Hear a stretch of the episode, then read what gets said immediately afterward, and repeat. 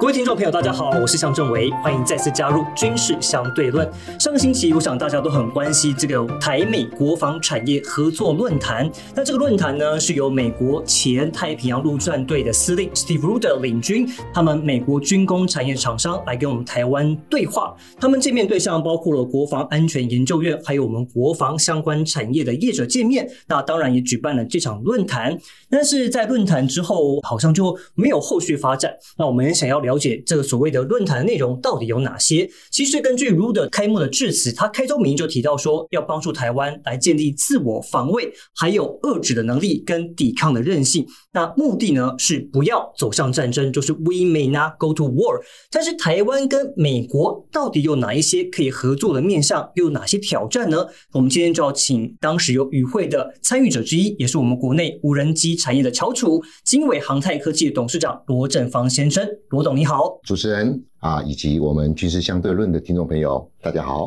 我是罗振芳。今天非常荣幸能够邀请董事长来上我们的节目。那我们想先就刚刚提到的这场论坛先来谈一下，因为我们其实外界真的是雾里看花，我们不太确定到底有谁来参与，美方也好，台湾也好。所以这次来台湾的这个美国访问团，到底有多少间公司，还有他们各精通在什么样的领域里面？啊，这次的美国国防工业的访问团，大概是最豪华的阵容。然后有台的美国在台协会，他们也随团。那可以说，这是刚好在美台目前两国之间最友好的状况之下。那么，在美国国内的气氛，在共和党跟民主党两党都共同不断的声援台湾，希望能够深化。这个集体安全以及加速台湾能够啊做好准备，在这样的气氛之下呢，所来的一个代表团。那这代表团呢啊不是政治性的，那因为政治线的人物，从啊总统也去那边看了他们的议长了，嗯哼，没错啊，然后各党的重要的代表、外交委员会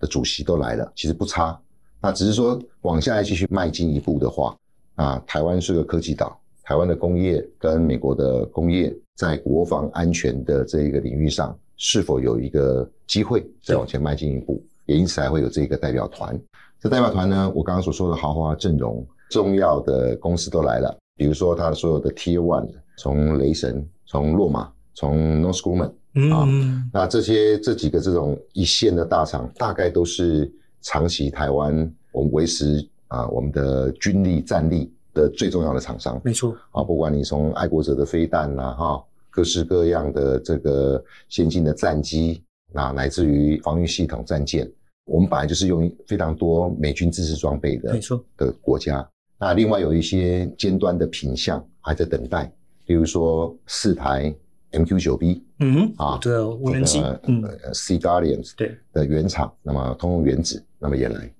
呃，来的还包含的都是他们的总裁、副总裁，哦，成绩这么高，是可以做直接决策的。OK，啊，所以不是他的一般的，就是派一个商务代表来。那这些一线的代表的领导人能够来的话，那别具特别的意义了哈。对，另外还包含了非常有名的，就在不对称战力底下，特别无人机的，那么包含了这个 AirVision 啊，说弹簧刀公司的总裁、副总裁。也亲自到，嗯哼。那么在这次乌克兰作战里面，非常关键的另外一家油弹弹药的厂商 Avex，他们是副总裁来，啊，所以呃，这是这是比较难得的啊，因为啊这些老牌的啊啊国防产业啊全球的巨擘，我们是非常熟悉，他们甚至在台湾都有设办公室，只是这一次他们访问团来是因为总裁、副总裁层级特别高，那不一样。那其他过去我们比较少接触的，可是是在目前的全球。国防产业里面的重要的，特别是新兴的这些不对称作战的也都来，那么甚至还有无人船的啊公司，嗯，那他们这些公司呢，不但都是美军各个军种试试装备的最核心的能量，那也同时供应给所有自由民主同盟一个重要的一个第一线的成员。是，啊，当然这代表团里面呢，呃，超过三十个人，还包含了很知名的贝仪啦，哈。B A E 啦，B A E 对，那也包含了这个通讯的大厂，L C Harris 嘛，对啊，这 Persistent 嗯也都来，这个规模事实上是它涵盖全方面，还包含治安，还包含治安，所以啊，我觉得非常难得。所以你刚刚提到说这次有超过三十家，我们报载之前看到都是二十五家，它后面还有追加，还有再来，对，还有追加。就整个到到的话有追加。哇，啊、嗯那这个行程当然都一直保密啦，啊，因为也不希望说被扩大政治解解释解读，那么或者是有其他的呃歪楼 歪对掉了。对，啊，毕竟他是在寻求工业和合作，嗯。那我觉得到目前为止，我觉得都还蛮非常非常棒。嗯，其实我就想追问了，那当然就您所能够提供的，我们想要请您再再帮我们做一些说明哦。就是我们了解，其实当时的那场论坛之外，算是一种宣示、一种表态。那我们更好奇的是，你们在所谓私下的互动。那就您能够提供给我们一些讯息，是不是能够说一下，那跟哪一些厂商有更积极的一些互动，甚至有合作的可能？我想先就大体来说，为什么这个工业合作对我们很重要？为什么是美台之间能够互惠？首先，我们有很多的军售，那么现在延迟交付，对，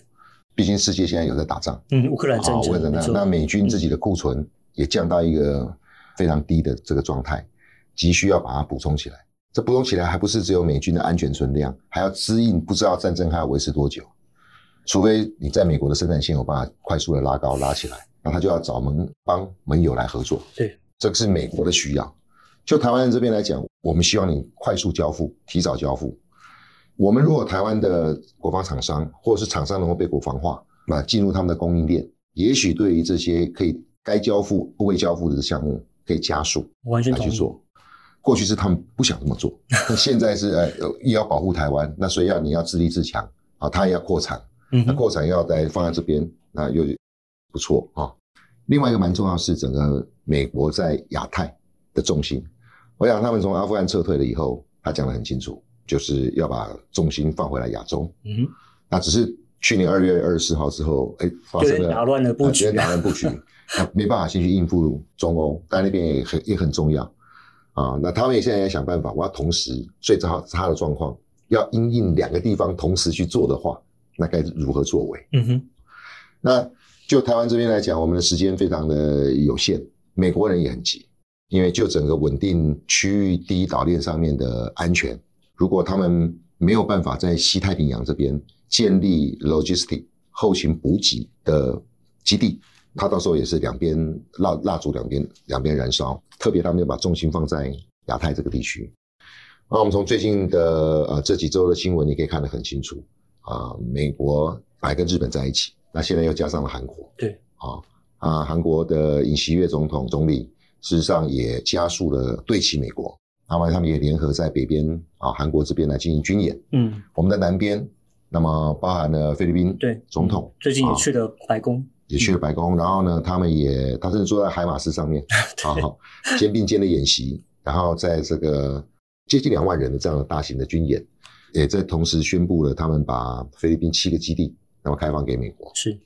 那我们看到就是说，不会没有不会有人说是是吃饱撑着啦来做这样的事情，这些都是在反映说这局势不容小觑。没错。那么第二就是说，各个国家里面必须要进行深化的一些联合。那前一阵子所报道的，那要把弹药做适当的分散跟储存，那不是只为了一个国家啊，我们互相都要彼此互相指引嗯，啊。这也说明了美国啊加速在西太平洋这边的军事反应的部署，它需要啊做做一些快速的调整。当然，我想这个美台工业的合作又往上推了一层。简单说啊、你未来不是找一个什么仓库啊，多挖几个个洞穴，可以可以摆这些东西，反而是你把这个产线能够建起来。OK，嗯哼，然后呢，台湾这边呢所能够进行的这样的啊产线上面的零件的生产，不只对台湾万一被封锁时，那它可以自给自足。它更重要是整个巩固西太平洋啊第一岛链上面它就近的 logistic 维运补给，那会非常远比你美国这边远远的来会更重要。嗯，啊，所以这个可以说是从一种呃，只是我需要你的基地配合储存弹药，上升到说我必要之后就请台湾做，那做以后就可以供应啊，我我其实前线所需。所以我可以解释成说，像呃，厂商会在这边他们是算扩厂，但是由台湾厂商来协助他们扩厂跟是的生产的部分。所以有人说啊，这次根本不是什么买买不买卖军火的问题，是他们要想办法寻求扩厂啊，甚至能把他们产线补齐，这是在原厂的概念。是，但在集体安全的概念是美军需要有这样的产线在西太平洋部署。嗯，哦，同时可能做其他几个国家加速来做这个事情，但是它是必要的。没错，其实我想要再追问一个部分呢，我相信在那场会议结束之后，他们应该有去参观过您的工厂，有对不对？对，那他对于我们台湾目前现有的能力跟制造能量，他们大概怎么想？我想他们昨天下午毕竟不希望受到干扰，那我们有一个很好的针对无人机整个这特殊的品相的一个啊深度的对谈。但就本周他们在啊活动前跟活动后，事实上也都对他们所选择的厂商，包含了我的公司很深入地去看。啊，主要他们就是要了解台湾目前的能量啊，经过他们的帮忙里面能不能达到成长到他们的需要，他们必须亲自来这边看。嗯哼，那亲自到这边看呢，又有几个呃重要的目的，也就是说我们的准备到哪里啊？简单说，一个工厂它是不是符合品质管理？那以经纬航太来说，我是 AS 九一零零的，就是航太界里面最高的这个标准啊，嗯啊，我也不是只有 ISO 而已。那第二个呢，我们长期就已经是啊国防产业中山科学院的这一个无人机相关的认证厂商，嗯，从这个治安人员机密管制到它的整个呃生产过程的品管的系统，甚至我们虽然是在做商业的无人机啊，但是我们自己本身的 R&D 的能量，以及甚至有很多能量就可以透过他们的协助，立刻可以进行升级跟平战转换。嗯哼，啊啊，不是一张白纸嘛，对。从头开始，他他必须要寻寻找一个比较更快能够实现这个对对，比较有基础的，对，嗯。那这就是我们的机会。嗯哼，那呃，当然他们也去看了中科院，也看了汉翔，国内的重要的生产基地也可能都有合作，但他们项目太多了。啊。我想这个原来在进行中的事情都还可以再进行，或者有人的系统来谈的，那很多东西也在发展中。但就无人机这件事情，我想跟我们不是在谈要做第三代的战机啊，啊 第五代战机对什么的啊，对下一代战机是是要做无人机。嗯，如同我在那天的大会演讲上所说的，相较于传统的这些战具的部分，它可能以现在的科技啊发展是迅速，全球嗯，几个月可能就做出一种新款，几个月就这种新款没款。错没错，嗯那台湾如同我一再跟各界呼吁的，我们有很好的工业基础，包含了超过九成以上的高阶芯片是在本地生产。生产，我们有大量的 OEM 跟 ODM 的啊这样的工业基础啊，从这个各式各样的自 sensor 啊，那么这个电磁通啊，一直到 AI 演算法，所以这些能量如果能够啊 coordinate 同整起来，事实上也是一个很重要支持啊这无人机，他们有更多的飞机要做，也要有人来帮忙生产，他们也把生产中心从中国大陆抽出来，嗯哼，啊，更何况这是敏感性的国防的部分。对，那美国呢？它现在哪一个行业都缺人，哪个行业都缺人，而且美国的人工时成本很高。没错，啊，所以就整个地缘战略上面的布局，或是寻找一个可被信赖的地方，那我想这一次台湾被看到了，嗯哼，台湾被需要了，我们也借由这样的部分来壮大我们的国防产业。啊，也回应了总统所说的，从五加二产业的国防航太，一直到六大战略产业啊的这这里面军备军需能够加强啊自我的供应。啊，我想，呃，这样的理解跟想法之下呢，就不需要污名化。其实是双方都有这样的需求，嗯而且这样的需求也被很多的邻国被肯定。算是一个互利双赢啊。是，但是我也蛮好奇，就是您刚刚提到的，就是我的理解是到包含他想了解我们的硬体生产，但是您觉得未来有可能到技术转移这些方面的合作吗？我可以跟各位说，都已经距离在谈了。具体只是这是机密的事情，对对嗯我们不方便说。但是不会有这种，我想这加起来是好几兆的公司，他们已经要决定好我在短期、中期、长期分别要做什么事情。哦，就他们寻找一个呃，可以就把红色供应链里面转换，国防里面是没有了。但我举例来讲，就无人机来说，Amazon 它事实上也有很大量的呃送货无人机啊，对，嗯，那全部都在美国这边做，非常贵啊。那你可能在 business model 上面呢，我怎么摊提这些昂贵的这种送货无人机？是，嗯，那如果设计出来的，请台湾这边来快速去做 cost reduction，成本降低，那么把它的红色供应链的部分换掉。嗯，他们也在担心说，呢到时候全球科技在竞争嘛，你你禁止我，我封锁你什么东西这样对，一定会发生那。你现在跟西马飞一样，你上瘾了，你你你仰赖了这个深圳的四千家的供应链，你不管要把它抽出来，到时候人家不给你，那不是军事国防的问题啊就立刻断电啊，对啊，你可能物流都出现问题了。对，没错嗯。啊那再来就是说，它中国大陆是可以做的很便宜，那它问题它有治安的问题，它有后门，它有这些，台湾没有。台湾尊重智慧财产权，在双方能够有这个商业合理的这样的授权、尊重啊机制，甚至未来有可能更多的商业的可能啊，形成合资的公司，然后保护这些智慧财产权，但是是以台湾的工业基础来加速它来做便宜的生产，嗯哼，它就可以把它普及化。嗯哼，而一旦普及化完了以后呢，必要时候这些商业用的先进的载具可以转成是战斗用的载具，就平战转换。对，无人机这个项目已经是在军民通用最标准的一个成熟产品，它所谓平转平换转换的价值又是最高的啊，它可以平常送货，但是在打仗的时候呢，它作为后勤补给，所以在很多可以短期内被实现的部分，就是从无人机来开始。再来就是美国的国防授权法，那么 NDAA 啊、在两党的协助之下，他们也展现非常大的诚意。我们一直在说美国人是不是把我们当冤大头啊、开支啊，怎么怎么怎么批评啊？事实上，他也觉得说台湾预算有限，嗯台湾未来在这个军事上面还不够这些品相，可能美国人都要帮忙。你不管它是一个融资，或者是一个可能的捐赠，对好借贷，这些都他有有这个愿意去做。只是这个品相的部分，是不是不用再买 F 十六了？嗯，我们已经我们已经有了嘛，不用再买 M one 了对，啊。那我们台湾可能还缺一些不是这种大部头的东西，快速要补充是在量上面，嗯要快速补充的这些不对称的这些事情。是，那未来有可能是在这个清单上，很可能在这清单上，所以跟这清单有关的这些美军的支持装备的公司就会来看台湾嘛。嗯对，嗯哼，啊，我们如果到时候美国人呃，美国的国会要求每年三百亿台币的十亿美金、十亿美金的这样的捐赠，嗯那它的产能都已经不够了，那它是不是这时候能够可以这些，假如是无人机公司跟台湾的无人机公司合作，对，它加速实现这个 NDAA 的哦这个部分，嗯哼，这是必要的。对我们看乌克兰，你说要送一百台弹簧刀，哦，那是要经过多少的时间？对，啊、呃，当然很多呃法律上的工具啊、他们从租借法案快速的应印，提供钱援助，问题是产能不够啊，产能不够。对，那以后如果说就算要援助你台湾，这些原厂也被选到这项目，可是来不及生产怎么办？他们这一次来在台湾要来建立这个滩头堡，那不是只为了台湾的国家预算，或是我们的这些设备，也可能是美国认为我们不足的要补上的部分，放在台湾做。这样子。其实我觉得您当天还提了一个东西，我觉得今天想要再跟大家稍微提一下。我记得在您受访的时候，您旁边站那位 Avex 那个公司，就是他们是不是也能够把他们一些实战经验，让我们能够快速得到？这一次在乌克兰，有人认为它是一个新的科技的典范，也是战争的一种新典范的转移。全球所有的无人机都在那个地方，你连伊朗的无人机两边都都对都去了啊，土耳其的土耳其伊朗的的、都去了伊朗的，然后你你看全世界的两边，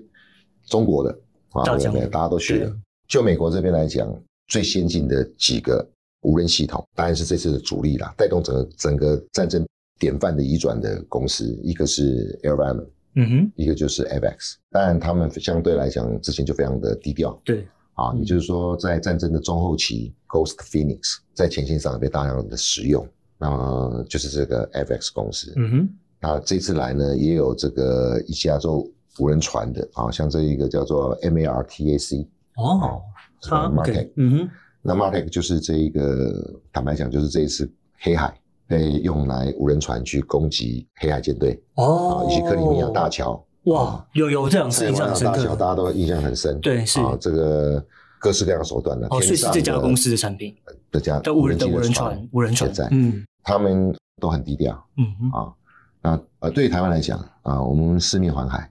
哦那未来也不是只有无人机，船不受重量限制嘛，对，不受这一个滞空时间的限制嘛没。错，啊，它它它甚至甚至也有可能比自杀无人机还更强烈一点，带更大的东西。嗯对对对那，对于一个摧摧毁海面上的这些目标啊目标，是一个我们需要考虑的手段。啊。那它毕竟不是飞弹快艇，也不是在做这个我们的大战舰神盾级，那个有它的功能，嗯，但是 for 小啊短小精干、分散、对，快速应变啊啊，快速能够大量被制造嗯。哦，那这样是有需要的。嗯哼，所以类似这样在前线表现很优异的无人无人无人机公司都来，嗯。除了它代表呃是一个呃新的战斗用新的战斗思维之外，最重要人家有实战经验对，啊！你要找无人机公司，全世界嗯。几千家吧，但是能到前线去这边磨合，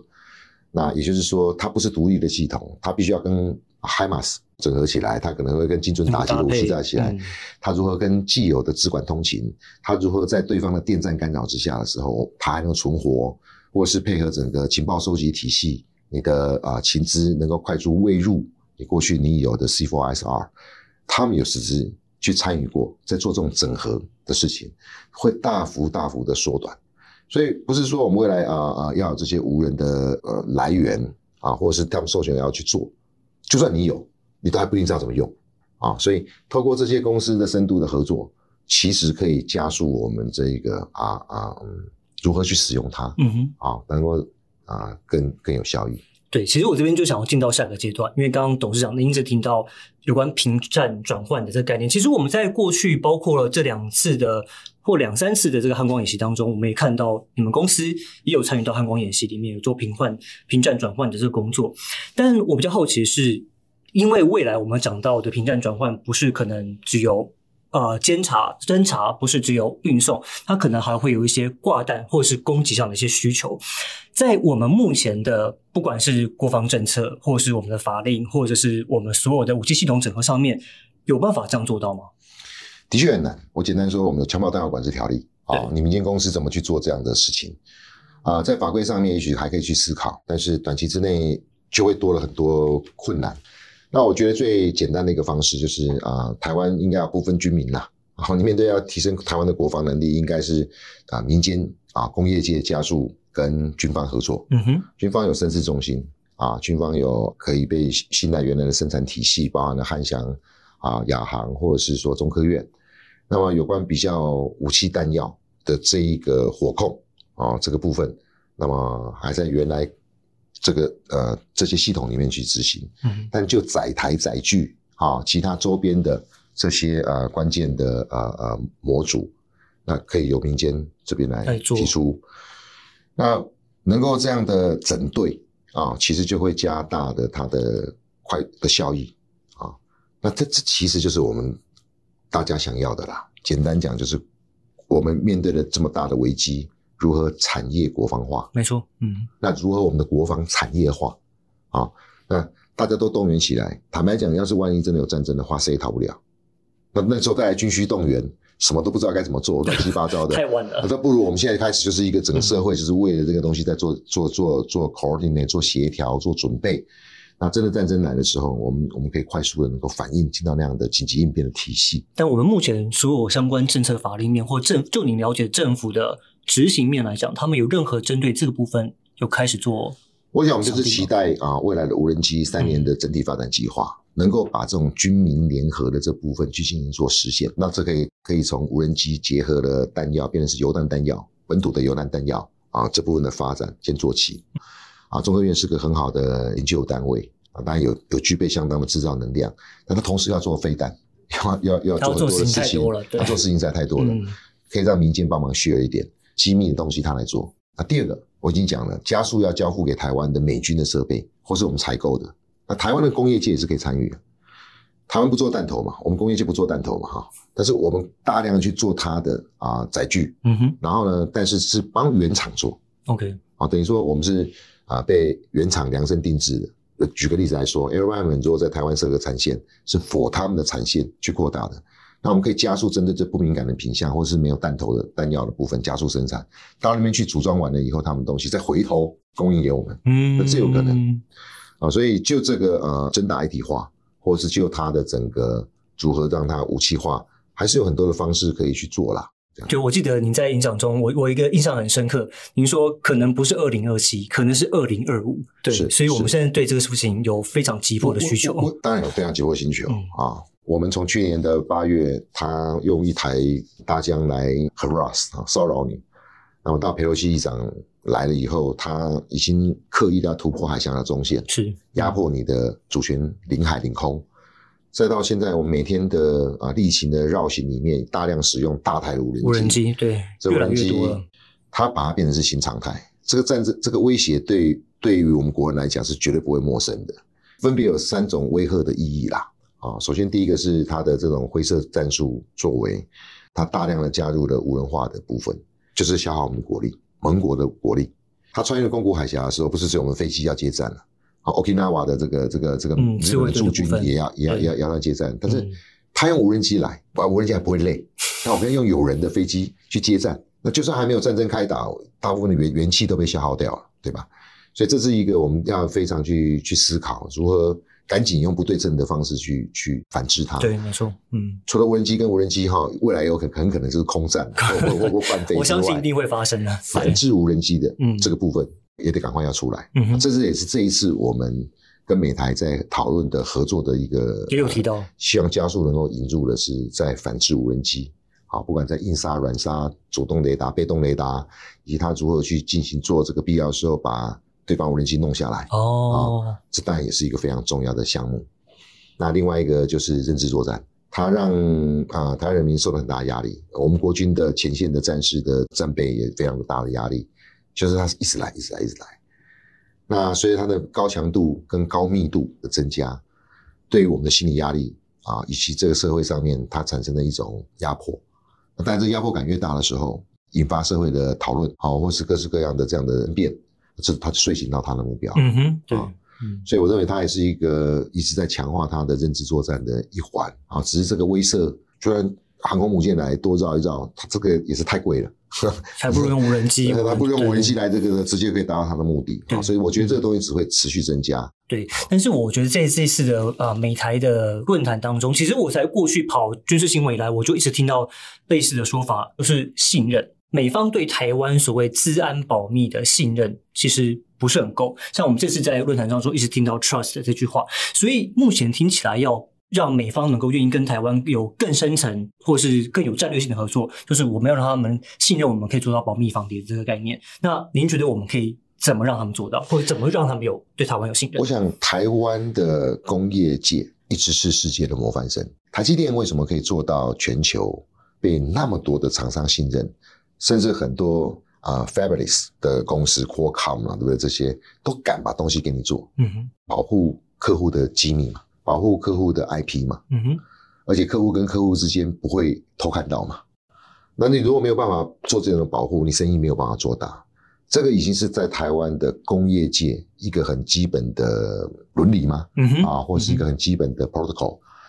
那第二个，我们不管在我们的代工，为什么台湾能做 O O OEM 或 ODM 一样？我们的整个那么庞大的代工体系，电子业有一个很好的传统嘛，它的传统就是信任。啊，不然我我今天做你的东西完以后，我明天就复制一个给别人。啊，那不会，我们从来没有听过这种事情。你有听的是中国的白牌？啊，或中国的剽窃，对，从来没有说过你台湾啊去这个偷人家东西。东西。那第三是人员的意识嘛，哈，又往上升到一起，在国防的这种程度，工业我们都守得很好了，那在国防程度，他毕竟要去思考说你你将来有什么样的管制，或者是你的工厂里面军民的应用能不能分开？那其实他后来也知道说，台湾在整个呃慢慢在建立这样的相关的制度，比如说国安产业升级条例，它对于我们这些要参与国防的供应链的厂商，你本身就要具备相当多的准备啊，从安全管制到这些记录要留存，是，可以 auditing 啊等等。那再来就是自己的治安啊，台湾的数位发展部新成立啊，虽然一开始让大家很难调试，嗯哦哇，你什么都要检查啊，你这个这个人，但但是它毕竟有国安问题啊，嗯哼，有治安问题，有非安问题啊。我们就不要说是打仗了哈，你光是被恶意的骇客去挟死，啊就很就损失就很惨这重了这个损失很惨重，会变成是社会的大的事情了。因此，国家也也上紧发条啊，那只是说这个实施的过程里面，要对不同的产品做分级分流，你不要给这个产业很大的这个冲击。但我们已经在减，嗯我们让美国人知道，美国的大厂知道，台湾不是一个化外之地。台湾在自己这样的纪律上面的要求，从过去可被信赖的基础，进到制度化、法规化的要求，甚至我们是可以对接到美国的大厂国。际标准，对，嗯这些话不是用主观来说的。比如说，未来我们的治安标准要达到 CMMC 二点零啊，你你要做美国的军工生意，你要把你自己搞到那种程度，它是一个国际的标准。它是一个是治安的一个标准。哦，CMMC 二点零啊，当然你说啊，普通的一边我们不做军事国防的，我可能 ISO 二七零零一够了。那你要真的做美国的供应链，不是那么简单的。嗯，哎，你跟他拜托，他也不一定要找你啊，人家还是要要要要看你的公司建立到什么东西。对，那你要维持到那种的标准，你就有很多像我们 ISO 一样，你要有记，你要记载嘛，记录嘛，管制嘛，对各方面的东西，他们来房厂的时候去 auditing 的嘛。是是秀给他们看。对，嗯那这个也反过来讲，台湾借由进入到美国的国防产业供应链，我们会让我们自己的更严谨、更上升一层，嗯哼。这有何不好？啊，这等于说我们的工业在进一步一次的升级。对，那我最后再想请这个董事长帮我们做个稍微简单的总结，就是您也提到在说要把台美的这个合作带向呃下一个阶段，对，所以具体来说，您还会有哪一些的建议？我想我的这次的演说，让美国从官方到民间到产业啊耳目一新呐、那我突出了几个重点啊，台湾的 R&D 的实力是很好的啊，台湾的供应链是可被信赖跟成熟的，所以不是只有我们在等待你授权我们把我们拉拔长大的这种方式，是台湾 can help 啊，这点我们必须要有这样的决心跟自信。无人机是一个快速在发展中。那台湾的在这种 sensor 上面的提升，甚至呃软体技术、抗干扰的军事通讯啊，我们的微波，乃至于说我们只过去缺乏一个量，台湾的内需市场太小了。但我现在连美国市场一起加一起考，哎、嗯我们这些大公司们就有兴趣了。我为什么一定要就要用大陆的电池芯？嗯哼，我为什么一定就要用韩国的 Samsung 的电池芯？那台湾现在也为了电动车发展也在做了嘛。啊，有很多的公司啊都在投入绿能的嘛。他们看到无人机，除了台湾是要要自我保卫要有，那就把美国的市场，甚至把整个自由民主同盟的市场加在一起的话，那就投资啊。那么投资下去完了以后，把这些做出来，相较于美国自己生产便宜，但是信赖度又远比中国高，那台湾就 create 你的角色出来了。在这样的状况之下，对于未来的长程来说，中长程来讲，你可能有一些联合发展的可能。嗯，他们针对了他们的下一个阶段的需求，请台湾这边各式各样的 supplier 提早研发、提早研究。那需求是大家共同的，市场也是大家共同来来做的，很有诱因。嗯，啊，我想这几天大家都很清楚啊，这个黄志芳董事长也也讲了，战略外包协会他会给大家一个数字，现在的这个军工产业的产值啊，啊的市场规模啊，是电动车的三点五倍。哦，电动车都已经快要疯掉了，你已经是王道了啊，对吧？嗯因为有近零排放的这个事情。对。那全球哪里不打仗，哪里不危嗯险？那它现在的规模就是三点五倍，我们没有什么理由去放弃这个部分。对，就生意上面来讲，它也是一个很重要的，我们必须要介入的战略产业。投资、人才、技术、研发部分的能量对齐到国防产业的发展啊，也贡献到台湾这边可以去贡献的下一个世代的产品的研制。嗯，不是那种普通的代工而已，我们变成是一个很重要的啊被需要的一环。那个是我们在这次的论坛里面所透露的信息，嗯而我们也啊得到非常正面的回应啊，这个我对于台湾的啊技术的升级、自我的防御，我相信都是一个非常好的事情。今天非常谢谢董事长跟我们这么精彩的分享。那我想说，大家一直很好奇什么是台美的合作。过去对于所谓台美，尤其在军事上的合作，都抱着一个很模糊的一个概念。那我相信这次所有听众在听了董事长解释之后，我们有更清楚的一个轮廓。那也希望台美双方在军事的合作上，可以如董事长讲的一样，我们可以再更进一步到下一个里程碑，到下一个阶段去。再次谢谢董事长今天接受我们的访问。谢谢那也请您继续锁定《军事相对论》。我们今天的节目就先到这边，感谢您的收听，我是向政委，我我们下次再见。